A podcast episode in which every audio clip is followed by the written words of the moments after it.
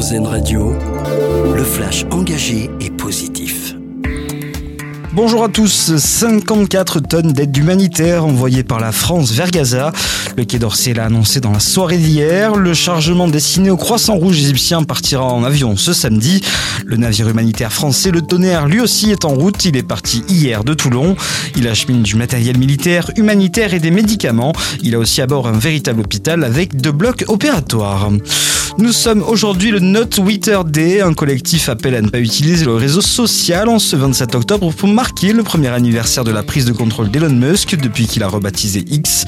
Ces internautes dénoncent une modération insuffisante, la diffusion de discours haineux et la réduction de la visibilité des médias d'information traditionnels.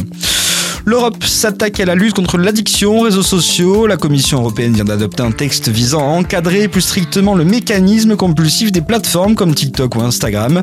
Les députés européens reprochent au texte déjà en vigueur de ne pas suffire à lutter contre ces addictions. Ils veulent créer une liste de bonnes pratiques pour les réseaux sociaux. Des trophées pour sensibiliser la jeunesse à la protection de la biodiversité des forêts françaises. Les 13-25 ans sont invités à candidater avec leur projet dans l'une des trois catégories, la préservation, la mobilisation et la création autour du bois. Les candidatures sont ouvertes jusqu'au 1er février sur onf.fr. Les lauréats se verront offrir un cadeau éco-responsable d'une valeur de 1000 euros et leurs projets seront mis en lumière.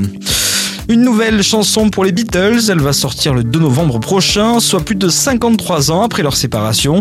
C'est Paul McCartney et Ringo Starr qui l'annoncent.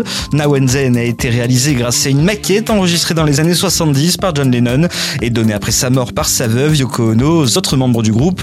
Ce titre a également été mixé grâce à l'intelligence artificielle. On termine avec notre dossier solution, l'intelligence artificielle pour rendre la voix aux paralysés. Grâce à des puces implantées dans le cerveau, deux personnes handicapées ont pu ainsi échanger grâce à l'intelligence artificielle qui traduisait l'activité cérébrale. L'article au complet est à retrouver sur leparisien.fr. C'est la fin de ce flash. Bonne journée à tous avec Carzen Radio. Une autre vision de l'actualité. C'était le flash engagé et positif d'Airzen Radio.